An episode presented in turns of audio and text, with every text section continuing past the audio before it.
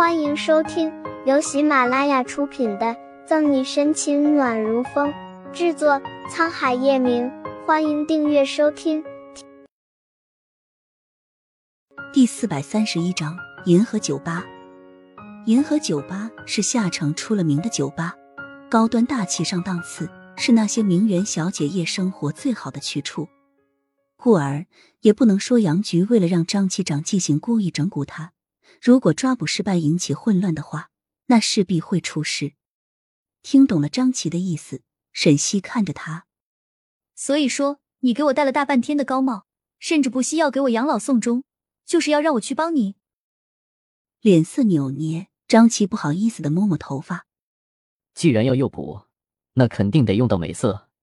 沈队，你也是知道的，咱们警局既有本事，又要长得漂亮的，除了你，可就没其他人了。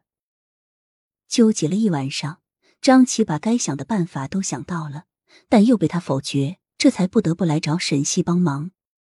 事关重大，张琪不敢拿那么多人的性命去赌。我说不帮你，你答应吗？好笑的摇摇头。沈西颇为头疼，只怕他不帮张琪的话，今天他可能会对自己夺命连环球。张琪眼前一亮，这么说，沈队你愿意帮我了？无可奈何的点点头，沈西用鼻子哼唧一声：“咱们警局的栋梁支柱、八卦之神有难，我能不帮吗？”呜呜呜，沈队最好了，你帮我这么多次，我都不知道该怎么感谢你了。你放心，以后有我给你养老送终，你让我往西，我绝不往东。事情解决，心里的大石头落下，张琪高兴的跳起来，抱着沈西，差点就要亲上去。拍着胸脯一顿承诺：“行了行了，快去忙你的吧，下班后来找我。”被张琪恭维的话气得哭笑不得，沈西不耐烦的挥手赶人：“得嘞，那小主你好好注意身体，小的马上就走。”做了一个太监跪安的姿势，张琪眉开眼笑的离开。有了张琪这一闹，沈西心情倒是好了不少，翻阅着这段时间他不在的结案被告。庆少，你怎么来了？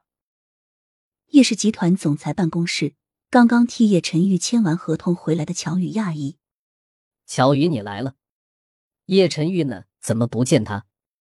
他的电话关机了。”欣赏叶晨玉柜子上古玩的庆熙然欣喜回头，等了半天，终于有个说得上话的人来了，把文件夹整整齐齐的放在叶晨玉办公桌上。乔宇看了下手腕上的时间，哦，叶总现在正开国际视频会议，估计应该五分钟左右就可以结束了。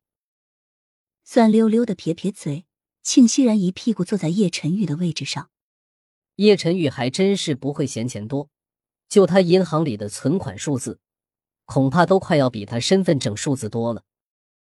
产业遍布所有领域，纵横全世界，叶晨玉的钱如果全部提现。可能一个盛世庄园都装不下。